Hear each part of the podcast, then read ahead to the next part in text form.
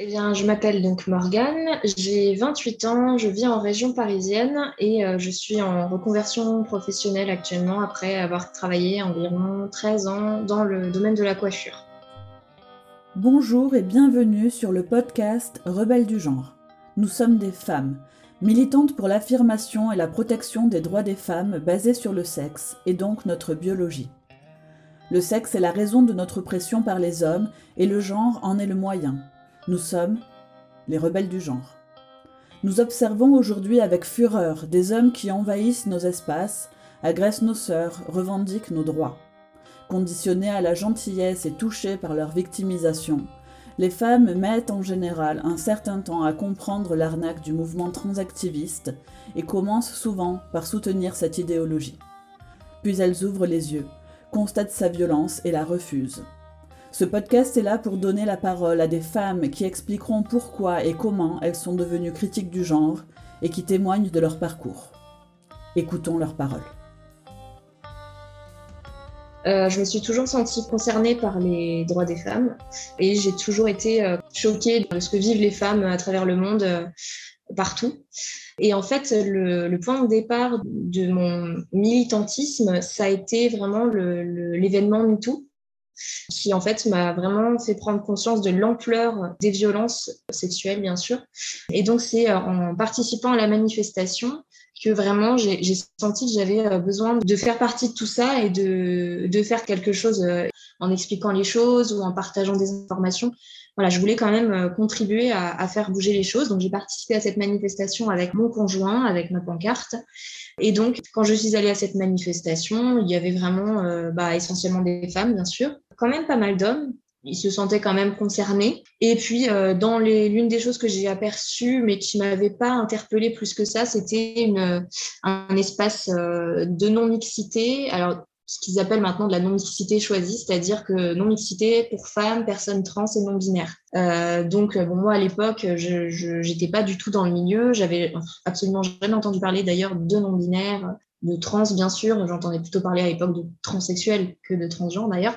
Et donc, comme je n'y connaissais rien, je m'étais dit, pourquoi pas les personnes qui sont suffisamment euh, traumatisées euh, des hommes, je comprends qu'elles aient besoin de, de s'isoler, qu'elles soient euh, non-binaires ou qu'elles soient femmes. Pour moi, c'était pas un souci. Je voyais pas d'inconvénient à ça. Et puis, euh, puis aussi, c'est que moi, la question de donc la transsexualité, c'est quelque chose dont je parlais pas, ou du moins qui ne me concernait pas et euh, que je ne connaissais pas. Donc, euh, c'était pas pour, pour moi, c'était pas un sujet en fait. Je veux dire, je, je m'en occupais pas parce que ça ne, ça ne me regarde pas. Et j'avais déjà été euh, choquée de réactions, par exemple, d'une ancienne collègue dans un salon où j'ai travaillé, qui avait eu des propos qu'on pourrait, là, à ce moment-là, qualifier de transphobe, puisqu'elle a eu des propos vraiment extrêmement intolérant envers cette personne. C'était vraiment, euh, il me dégoûte, euh, voilà, des propos euh, comme cela. Et moi, je lui avais répondu que bah, c'est très intolérant de dire ça, et surtout que cette personne ne lui a rien fait et que bah, très souvent, c'est des personnes qui sont mal dans leur peau, essentiellement. Donc, qu'il n'y a pas à, à, se sentir dégoûté ou ou rejeter comme ça sans raison. Je veux dire, euh, voilà, on n'avait absolument aucune raison. D'autant plus qu'on était un, un, salon de coiffure, donc euh, on est censé s'occuper des clients, euh, quelles que soient leurs origines, leur, leur style vestimentaire, leur, leur religion. Enfin voilà, on n'a pas de, de regard à avoir là-dessus. Donc j'avais quand même trouvé que c'était une réaction assez entre guillemets violente, quoi. Ça m'avait quand même choqué. Donc euh, voilà, je j'ai jamais eu de haine, j'ai jamais eu de, de, de, mépris envers ce type de personnes-là. Donc euh, du coup, euh, moi au niveau de mon militantisme, au départ, pour moi, c'était essentiellement axé effectivement sur les femmes, parce que, euh, bah, comme dit le féminisme, c'est euh, un combat axé sur les droits des femmes. Donc pour moi, en fait, le sujet euh, de la transidentité, de la transsexualité n'entrait pas en ligne de compte. Ça ne fait pas partie de ce combat-là de toute façon. Et donc les premières militantes que j'ai suivies dans mon parcours féministe, finalement, je suis tombée essentiellement sur des féministes dites radicales, ce qui m'a permis en fait de ne pas euh, tomber dans le discours euh, de la théorie du genre, pro-voile, pro-prostitution, mais plutôt l'inverse. Donc j'ai très rapidement été euh, dans l'abolitionnisme du genre, dans l'abolitionnisme de la prostitution, qui pour moi est un des, des sujets qui me remue les tripes le plus parce que je, n'arrive pas à comprendre comment on peut considérer la prostitution comme quelque chose de parfaitement normal, surtout quand on connaît les chiffres. Je veux dire, pour moi, le simple fait de savoir que 98% des clients, il me semble, sont des hommes, que 85% des personnes qui pratiquent la prostitution sont des femmes, juste ces chiffres-là devraient interpeller, en fait. Enfin, je veux dire, on est dans une société patriarcale, misogyne, et ces chiffres-là n'interpellent pas euh, les personnes qui défendent la prostitution. Donc, en fait, la question que je me pose, moi, c'est à qui ça bénéficie vraiment, si ce n'est aux hommes? J'étais vraiment dans le féminisme radical euh, dès le départ, donc euh, je n'ai pas eu à baigner dans ce vocabulaire très récent de transgenre, cisgenre, non-binaire, agenre, et euh, tous les autres types de genres qui existent, puisqu'il y en a bien plus que ça. Euh, je, ne sais même pas combien il y en a d'ailleurs. Ce qui m'a amené, en fait, à un moment donné, à euh, aller sur un réseau social qui n'est pas très connu, qui s'appelle Amino. Amino, c'est un réseau social sur lequel on peut créer sa petite communauté. Chacun peut créer sa communauté. Hein. Enfin, c'est des, personnes qui sont très jeunes. il doit y avoir des personnes qui ont quoi 13 ans, je dirais. Enfin, voilà. Donc, euh, une communauté relativement euh, jeune. Et forcément, moi, la première chose que je vais faire, euh, c'est d'aller dans une communauté féministe. En tant que féministe nouvellement, on va dire, radicale, quand je suis allée sur cette communauté féministe, je me suis bien rendu compte que bah, il y a quand même des sujets, c'est pas évident, quoi. Hein. je veux dire, que ce soit la prostitution, le voile, la transidentité, enfin, c'est des sujets que, voilà, tout le monde n'a pas la même évolution du tout et surtout ne peut pas évoluer sur le sujet puisqu'il y a un certain discours qui est le discours radical qui est complètement censuré ou qui, qui n'effleure juste pas euh, les, les, personnes en fait. Enfin elles, n'ont absolument pas accès en fait à ce discours. C'est à dire que pour pouvoir réfléchir il faut avoir accès à ce discours. Et le problème c'est que personne ne le fait de, de diffuser ce discours malheureusement.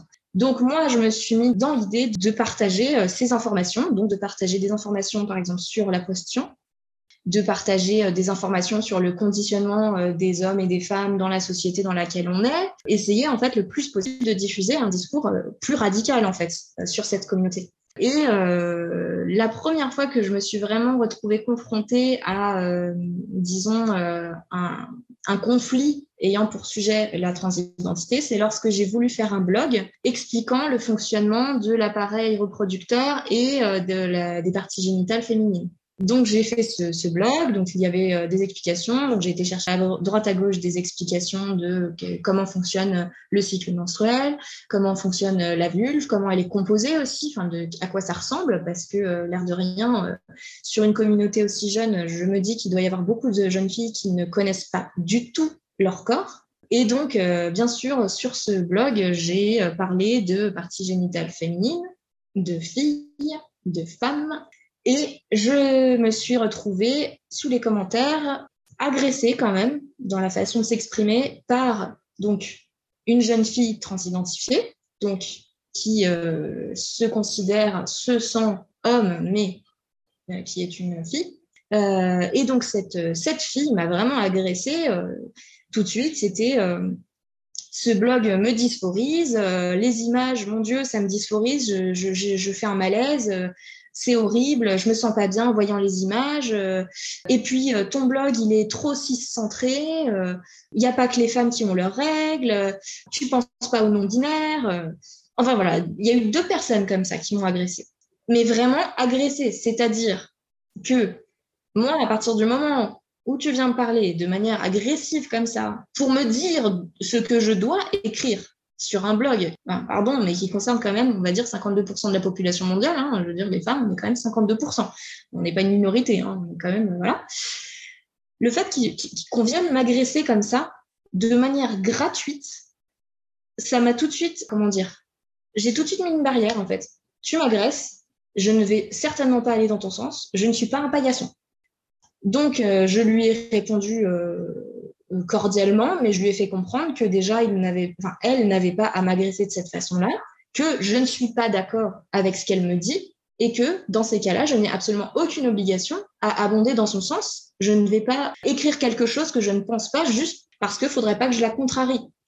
D'autant plus que j'avais envie de lui répondre. Je n'ai pas fait, mais j'avais très envie de lui répondre si la simple vue d'une vulve, de, quelque chose que tu as, en fait, te dysphorise, te provoque un malaise limite vagal, te donne envie de vomir et de tomber dans les pommes, dans ces cas-là, c'est pas moi le souci. Là, c'est que tu as un problème avec ton corps. Et c'est pas un reproche que je fais, c'est juste une réalité. Il y a un problème avec ton corps que moi, je ne peux pas résoudre. Et je ne vais pas me censurer parce que tu rejettes ton corps c'est lunaire autrement, parce que moi, j'ai la phobie des prises de sang. Dans ces cas-là, je ne vais pas faire un scandale devant tout le monde dès que je vois une prise de sang à la télé. Et pourtant, moi, ça me met très mal hein, de voir ça. Donc euh, voilà. Donc elle était euh, venue m'agresser pareil en privé, et notamment en me disant des choses complètement aberrantes, notamment que euh, les femmes, de toute façon, elles avaient beaucoup plus de droits que les trans, et que elles vivaient pas les mêmes violences que les trans, et puis que que nous, on était privilégiés.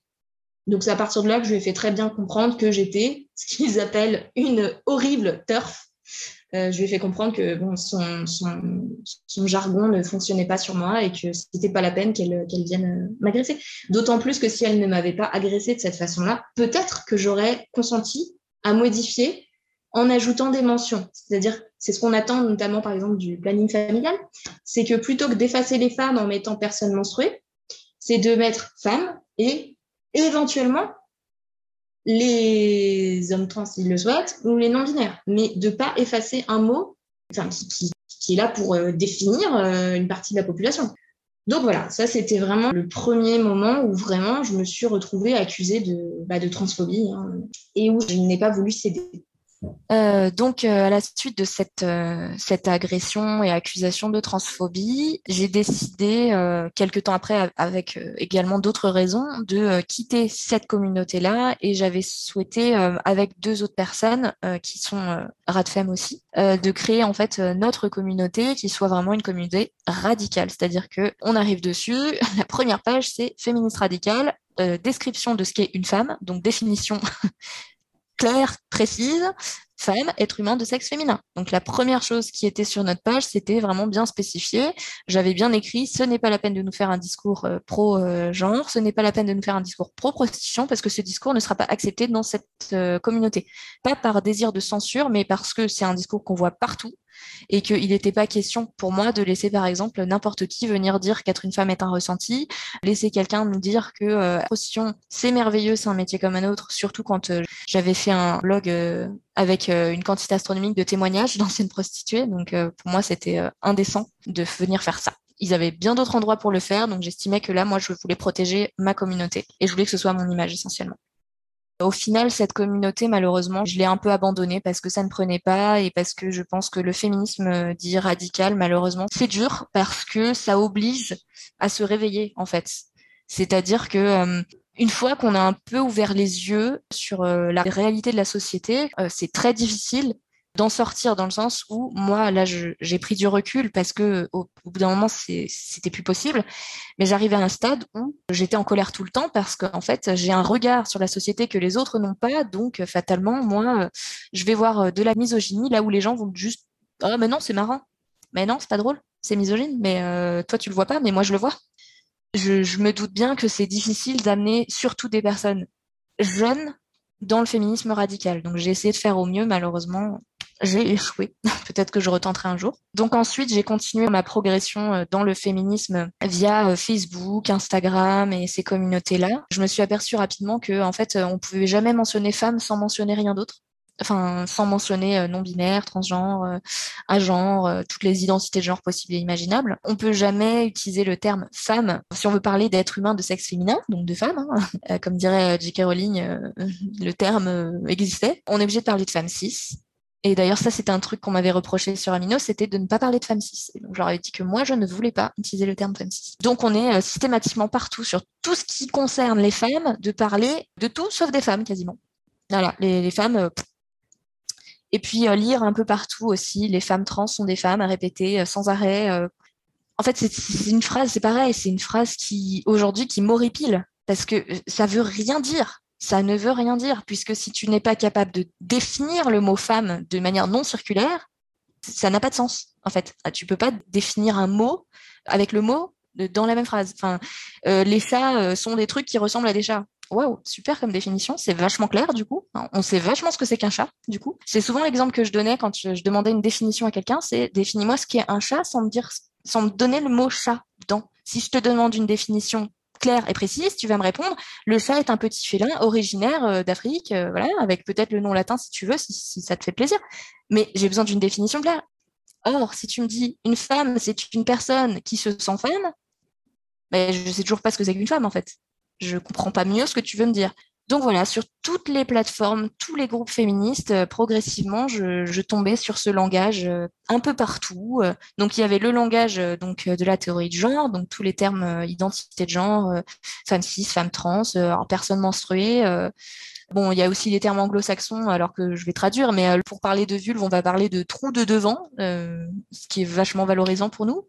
Donc voilà, beaucoup de choses comme ça. Et puis, euh, il n'y a pas que le discours euh, pro-trans qui est un peu partout. Il y a aussi le discours qui est euh, très lié, c'est-à-dire le discours, encore une fois, pro-prostitution. Et je me suis retrouvée à une occasion justement bloquée par une page donc, euh, j'ai euh, été sur une page euh, Facebook qui s'appelle Féminasgule, qui est une page que je suivais vraiment au début de mon militantisme et que bah, du coup, j'ai pas pu suivre longtemps puisqu'elles m'ont bloqué pour la simple raison que sous une publication qu'elles avaient faite, elles parlaient de la prostitution et je ne sais plus exactement ce que ça disait, mais il me semble que c'était un discours Bon, pro-prostitution, évidemment. Je ne sais plus si ça parlait des abolos ou des abolitionnistes avec tout le mépris qui va bien avec, bien sûr. Mais euh, moi, ce que je m'étais contentée de faire sous cette publication, c'était juste de dire, d'accord, vous êtes pour la prostitution, c'est un métier comme un autre pour vous, mais moi, j'ai juste une question, qu'est-ce qu'on fait pour les femmes qui n'ont pas le choix et qui sont extrêmement majoritaires? Et en fait, j'ai juste mis des chiffres, des chiffres euh, officiels. Hein, je veux dire, les 85% de femmes, euh, voilà, des chiffres que j'avais pas sortis de mon chapeau. C'est des chiffres que je connaissais à ce moment-là. Donc, je leur ai juste mis les chiffres. Je leur ai dit, d'accord, il y a des personnes, des femmes qui choisissent, et encore, le choix est quand même quelque chose de discutable dans une société dans laquelle on est complètement conditionné. Ok pour celles qui choisissent, mais celles qui ne choisissent pas, qui sont majoritaires, est-ce que ce serait pas elles qu'on devrait aider en priorité? Parce qu'à un moment donné, on est dans une société qui devrait privilégier la protection euh, pour euh, la majorité des individus. Enfin, l'individu, c'est une chose, mais à un moment donné, si euh, une chose porte préjudice à la majorité, bah, c'est la majorité qui prime, ce qui est logique. Donc j'avais juste mis ça, j'étais euh, vraiment euh, euh, diplomate, hein, pas de conflit, je n'étais pas arrivée en les agressant.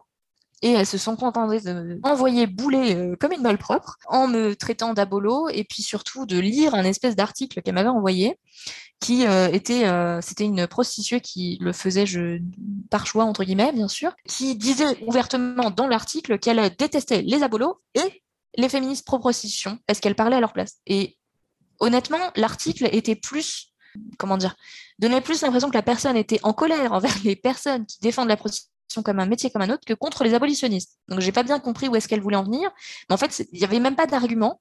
Elle a même pas essayé de discuter. C'était vraiment euh, je te mets ça, tu lis et je te bloque. Et du coup bah ça n'a pas fait avancer euh, mon opinion sur le sujet. Je suis toujours abolitionniste, donc ça n'a pas marché visiblement. Donc il y a eu cet épisode-là, donc je me suis retrouvée bloquée. Donc en fait finalement, je me suis retrouvée à, fuir beaucoup de pages euh, féministes, puisque bah, soit elles prenaient l'identité de genre, soit elles prenaient la prostitution, soit elles prenaient le voile. Je lisais de plus en plus de pages qui prenaient aussi l'utilisation de termes extrêmement euh, euh, méprisants envers les féministes radicales, donc le TERF, évidemment. Il y a aussi euh, SWERF, donc euh, pour euh, les abolitionnistes. Alors le terme abolo aussi, qui est très souvent, bien sûr, utilisé de manière méprisante, ce qui me fait euh, doucement rire quand on sait qu'une bonne partie, en tout cas des féministes abolitionnistes, sont d'anciennes prostituées, donc qui connaissent le milieu. Mais bon, elles sont concernées, mais c'est pas les bonnes concernées, donc ça ne m'intéresse pas. Donc en fait, au final, bah, j'ai fini par devoir fuir tous ces comptes-là, puisque je m'y retrouvais pas en fait. Je, je, me retrouvais pas dans ces comptes-là, je me retrouvais pas dans leur dans leur féminisme. Et puis ce qu'elles véhiculaient, ça ne me convenait pas je ne pouvais pas euh, adhérer euh, à leur page.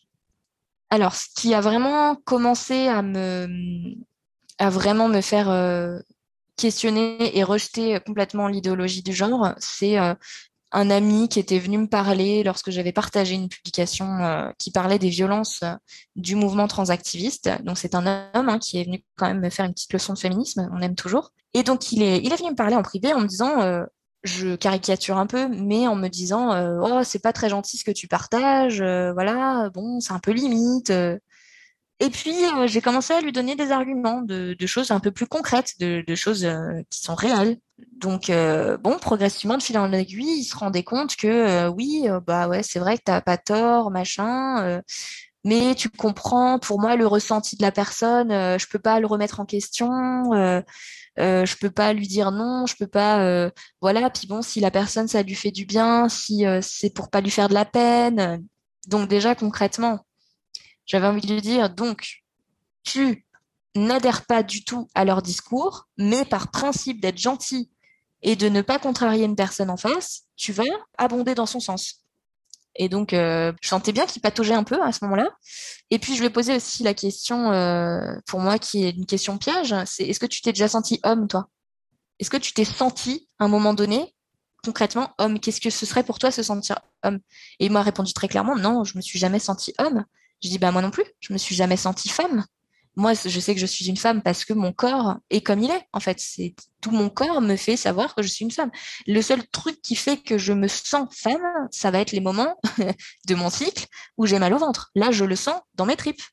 En fait, c'est juste euh, quelque chose qui s'impose à moi que je, je peux pas, euh, je, peux même pas décrire en fait. Et au final, quand je lui ai dit ça, la première chose qu'il me répond, c'est euh, bah ouais, mais tu t'es pas posé la question si t'étais à genre. Bah non, je ne suis pas à genre, je, je, je me sens pas, je, suis, point. En fait, je, n'ai pas besoin de me sentir à genre. Et en fait, je me suis dit, quand il me dit ça, j'ai déjà 26, euh, 27 ans. Mais va dire ça à un, adolescent qui est complètement perdu, qui est mal dans sa peau et qui a besoin de s'identifier, enfin qui a besoin de se trouver euh, son identité parce que quand on est adolescent, euh, on va se chercher. Moi, euh, quand j'étais adolescente, j'étais gothique, je me cherchais, j'étais perdue, j'étais pas bien dans ma peau non plus, comme l'immense majorité des adolescents, pour pas dire tous. Quand j'étais au collège, beaucoup d'adolescents se cherchaient dans leur sexualité. C'était plus ça. C'était, il y avait beaucoup de filles qui disaient je suis bi ou garçons qui vont dire je suis bi ou je suis homo et qui, qui savaient pas encore trop se positionner sur ces sujets, qui étaient un peu perdus, ce qui est normal. Mais je me dis aujourd'hui, fatalement, tu as un gamin qui vient te poser la question, qui te dit euh, je n'aime pas jouer avec tel ou tel jouet ou j'aime pas telle ou telle activité euh, de garçon, euh, c'est peut-être parce que je suis une fille. Les adolescents, ils sont influençables en fait. Ils sont en train de se construire. On est vraiment adulte qu'à partir de 25 ans à peu près. Donc comment on peut considérer qu'effectivement des adolescents ont un regard critique sur eux qui soit fiable en fait? Parce que tu vas évoluer dans ta tête jusqu'à à peu près cet âge-là et tu évolues encore après. Donc, euh, euh, quand il m'avait dit ça, il m'avait demandé si je me sentais pas à genre. J'étais, euh, ça m'avait sidéré en fait. Je dis mais je te dis, je me sens rien du tout. Moi, j'ai pas besoin d'un terme pour définir ce que je suis. Je suis une femme et je me sens pas femme. J'en suis une. Point. Mais il avait quand même eu besoin de me demander si je me sentais pas à genre. Et je me dis mais en fait tu me pousses un petit peu gentiment vers le truc qui t'arrange finalement. Il faut que je aille dans le sens qui t'arrange. Parce que sinon, bah ouais, ça va trop remettre en question ce que tu me dis. Voilà, ça faisait partie des choses qui m'ont fortement agacée et puis que je trouvais complètement, encore une fois, euh, aberrante.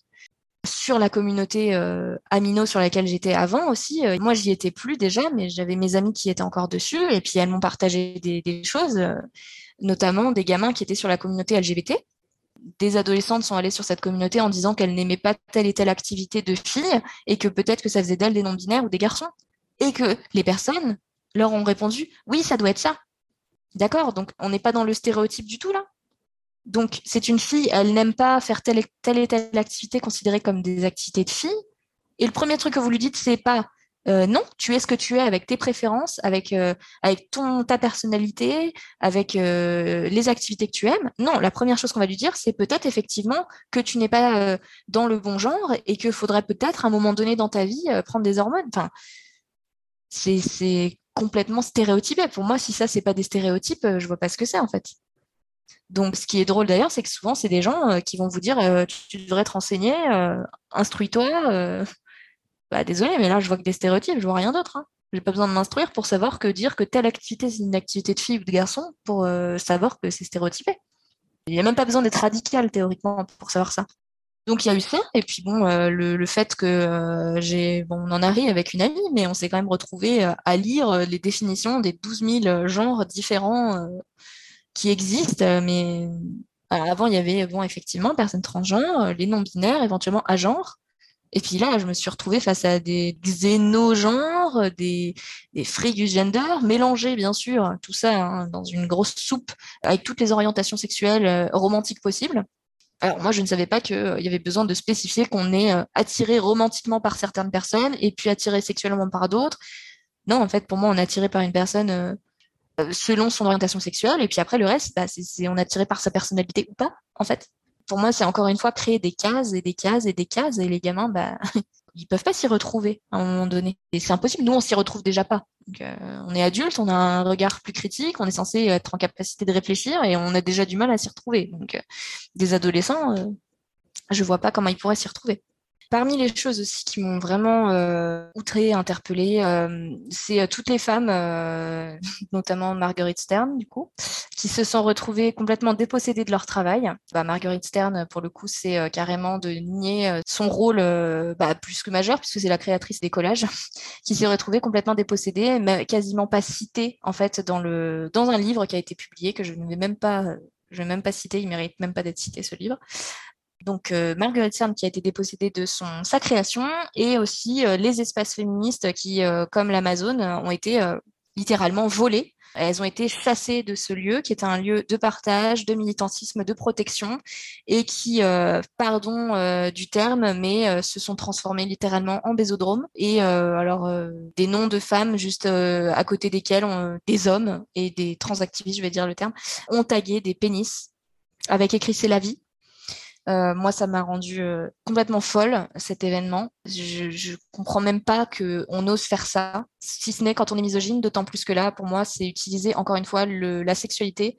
et tout ce qui est rapport au sexe euh, comme quelque chose d'humiliant pour les femmes, puisque là, ils ont littéralement marqué leur territoire en baisant deux ans.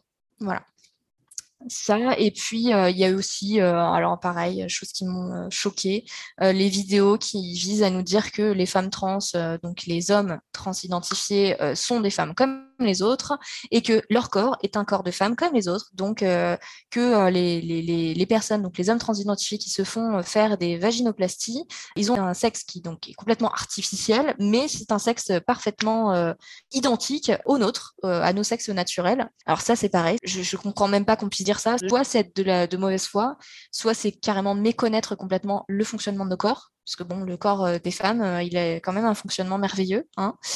Euh, donc ça, ça m'avait choqué. Et puis alors le coup aussi des préférences génitales, donc dire aux lesbiennes qu'elles doivent accepter les pénis dans leur lit, alors que bon, c'est quand même un des plus gros combats euh, que les femmes ont menés, et notamment les lesbiennes, puisque bah, là, ne, se refuser aux hommes dans une société misogyne et patriarcale, c'est un petit peu euh, le level, euh, level plus 1000 en matière de, combat et de féminisme. Et en tout dernier événement euh, qui s'est passé donc très récemment, euh, c'est d'avoir accusé euh, le collectif qui s'occupe du comptage des féminicides dans le cadre du, des violences conjugales. Donc, qui est, on est bien d'accord, la violence conjugale, c'est une violence spécifique du patriarcat. et donc de traiter ce collectif de transphobie parce qu'il ne compterait pas les hommes transidentifiés dans les féminicides. Et donc là, là, alors maintenant, on va même plus partager le décompte. Alors que en plus, elles ont été accusées de ne pas compter les hommes transidentifiés, alors que ce n'est pas vrai. Sauf qu'il n'y a pas d'hommes euh, transidentifiés qui sont morts dans le cadre conjugal, de personnes trans qui sont mortes dans ce cadre-là. Donc en fait, c'est quoi la solution? Ça va être d'inventer des chiffres qui n'existent pas. Est-ce que hum, tu pourrais nous dire, s'il te plaît, pourquoi tu penses que cette idéologie est une menace pour les femmes, pour leurs droits, pour les enfants, pour la société et euh, pour notre démocratie?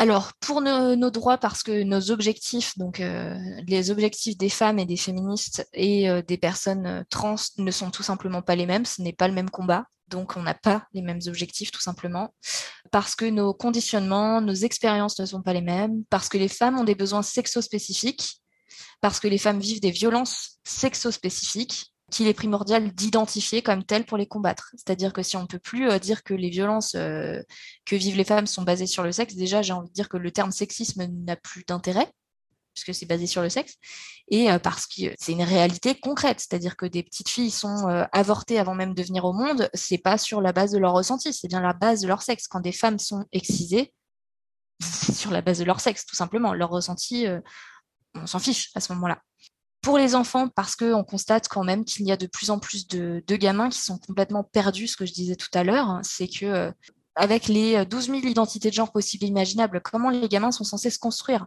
En fait, ils ont accès à, une idéologie qui les embrouille complètement. En fait, ils, ne peuvent plus savoir euh, ce qu'ils sont et qui ils sont. C'est-à-dire que si on peut plus dire un petit garçon qu'il est un petit garçon parce que euh, c'est transphobe, euh, enfin, c'est pas possible. À un moment donné, il faut bien que la personne sache ce qu'elle est. Je veux dire, c'est important. Et ne serait-ce que pour la santé, enfin, il y a des différences entre les hommes et les femmes qui sont juste concrètes en fait. La quantité voilà astronomique de petits garçons et de petites filles persuadés d'être non binaires parce qu'ils ne correspondent pas aux stéréotypes sociétaux, c'est une vraie catastrophe en fait. Ensuite, pour la société, car nous sommes donc des êtres euh, sexués et que bah, on ne peut pas effacer une réalité qui divise l'humanité en deux. On est, euh, voilà, comme je disais, 52% de la population. On n'est pas, nous les femmes, nous ne sommes pas une minorité. On est une majorité opprimée. Les femmes, en fait, dans la société, partout dans le monde, c'est quelque chose de bien concret. Je veux dire, partout sur la planète, quasiment, les femmes vivent des oppressions systémiques, en fait, dans toutes les sociétés même les sociétés les plus euh, entre guillemets féministes possibles, même chez les Mossos, c'est des, il y a des violences, il y a des oppressions qui sont systémiques. On subit la misogynie. Les femmes, quasiment toutes, on a peur de rentrer tard le soir. Quand on est dans la rue, on a peur et on n'a pas peur juste de se faire frapper. On a peur d'être victime d'une agression sexuelle en fait. Ça, c'est une peur que les hommes n'ont pas. Donc, euh, on peut avoir peur aussi chez nous, puisqu'on sait très bien que, euh, surtout quand on est féministe, on a bien conscience que finalement, le lieu dans lequel on risque le plus de, subir des violences de type sexuel, et autres hein, d'ailleurs, euh, ça va être chez nous. On, peut subir des violences dans nos vies professionnelles. On peut très bien être harcelé par le patron, le harcèlement sexuel.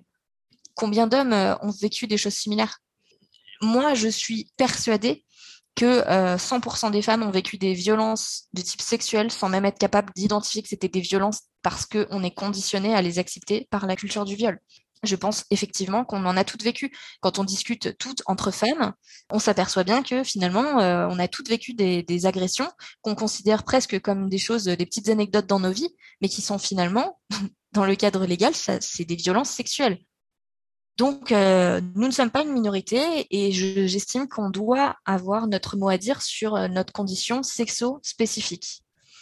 Et ensuite, pour la démocratie, parce que je pense qu'on voit très bien que là, on est dans une, censure permanente, dans un négationnisme, puisqu'on arrive à un stade où même des figures euh, féminines historiques sont transformées en, en hommes les, femmes qui ont œuvré pour nos droits, qui, se sont par le passé travesties pour pouvoir accéder à, ce à quoi elles avaient besoin d'accéder pour se battre pour leurs droits ou pour euh, leur vie professionnelle, euh, ces femmes aujourd'hui ne sont plus des femmes, ce sont des hommes finalement, des hommes trans, donc des femmes, des, femmes trans identifiées. Et puis, euh, il y a un terrorisme intellectuel actuellement qui n'aurait rien à envier à certains propagandistes nazis, enfin, les terres faubuchées, Swerf au bûcher aussi, euh, une turf, une balle, enfin, euh, de faire passer euh, les féministes radicales pour des, littéralement pour des sorcières. C'est de la propagande et ça empêche tout le monde de réfléchir sur ce sujet.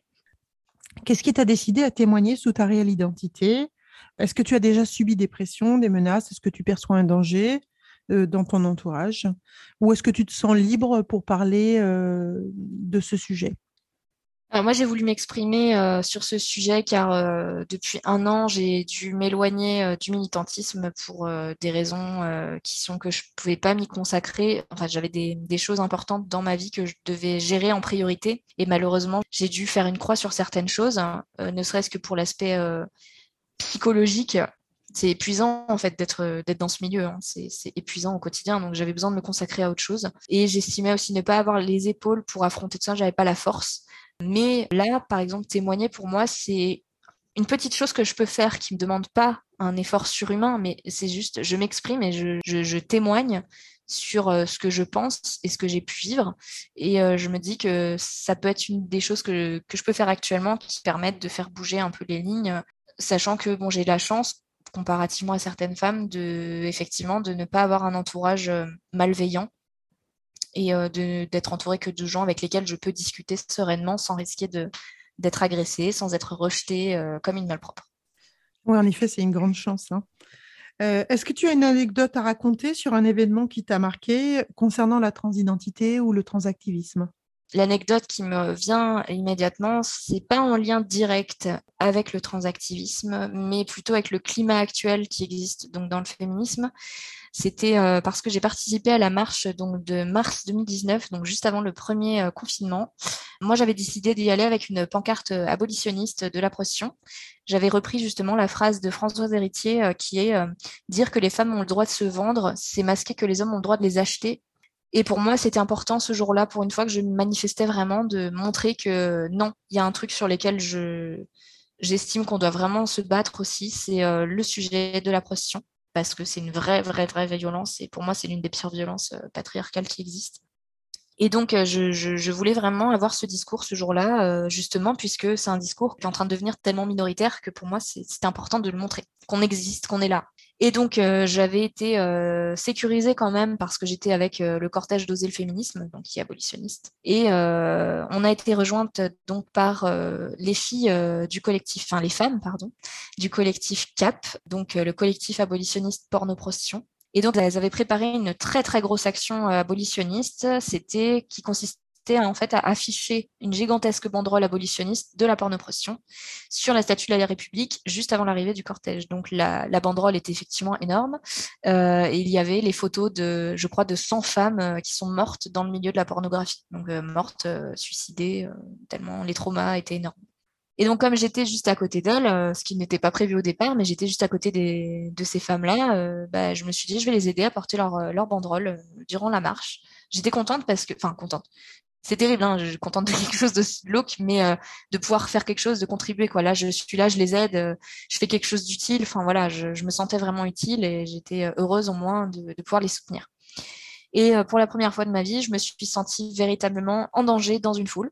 C'était vraiment la première fois que ça m'arrivait. J'ai surveillé pendant toute la marche si les autres groupes, donc les autres collectifs qui étaient derrière nous, proportion, s'ils se rapprochaient. Et euh, j'ai dit plusieurs fois, vraiment, euh, il faut avancer, ils sont, sont pas loin. Mais vraiment, parce que j'avais conscience qu'en fait, s'ils se mettaient vraiment à notre niveau, là, on risquait vraiment de, se faire arracher les banderoles et de, se faire agresser, en fait. Enfin, d'être agressé. Parce qu'on ne se fait pas agresser, on est agressé, on est victime. Et je me suis dit, mais c'est pas possible, je ne peux pas accepter qu'on soit en manifestation féministe, on, se sente en danger, comme si on était, je sais pas, le soir tard dans la rue, euh, avec des groupes d'hommes qui pourraient nous, agresser, en fait. Enfin, je, je me suis dit, c'est pas possible, quoi. Et cette marche s'est malheureusement terminée par l'agression des militantes de CAP, donc qui ont fini, je crois, leur soirée soit au commissariat, soit aux urgences, ou peut-être même les deux, je ne sais plus. Et euh, moi, bah, du coup, je n'ai pas pu aller sur la place de la République euh, me rapprocher euh, du cortège puisque bah, j'avais une pancarte abolitionniste et que je savais que les filles avaient, enfin les femmes de Cap avaient été agressées vraiment violemment. Donc je me suis contentée de poser ma pancarte loin de tout le monde, loin de cette foule. Et puis comme ça, je me suis dit bah, peut-être que d'autres gens la prendront en photo et puis se diront ah bah quand même. finalement, elles sont pas complètement toutes à, côté de la plaque. Ces féministes, elles ont conscience que la prostitution, c'est pas, pas un métier quoi. Bien que je ne parle pas ici de transactivisme, je pense que c'est une des anecdotes les plus marquantes que j'ai et euh, nous savons très bien que ces sujets sont liés les uns les autres. Est-ce que tu as quelque chose à ajouter? Il faut qu'on essaye de toutes se dire que, en fait, on est, on est nombreuses finalement à penser pareil, mais à pas se l'autoriser. C'est-à-dire qu'on le, on le pense, mais c'est un sujet qu'il faut surtout pas aborder, ou du moins, si on l'aborde, il faut prendre 12 000 pincettes. Euh, on marche constamment sur des œufs. Et je pense qu'en fait, euh, il faut qu'on arrive à parler et à se dire euh, non, c'est pas moi le souci, c'est pas moi qui suis malveillante, c'est pas moi qui suis intolérante, c'est les autres, les autres qui sont intolérants. Moi, je ne vais pas aller insulter des gens, je ne vais pas aller leur parler en privé pour les insulter et leur dire que ce qu'ils pensent c'est horrible et qu'ils méritent le budget. Je vais jamais me permettre ce genre de choses je me permets juste de penser par moi-même et je me rends compte que finalement, bah, en fait, on est plus nombreuses qu'on ne le pense. Merci d'avoir écouté notre parole et n'hésitez surtout pas à partager le plus largement possible. S'il vous plaît, signez la déclaration des droits des femmes basée sur le sexe, womensdeclaration.com. Rejoignez-nous, n'ayez plus peur, ensemble, nous ferons changer les choses. Si vous souhaitez témoigner, contactez-nous par mail. À bientôt pour un nouveau témoignage de Rebelles du genre.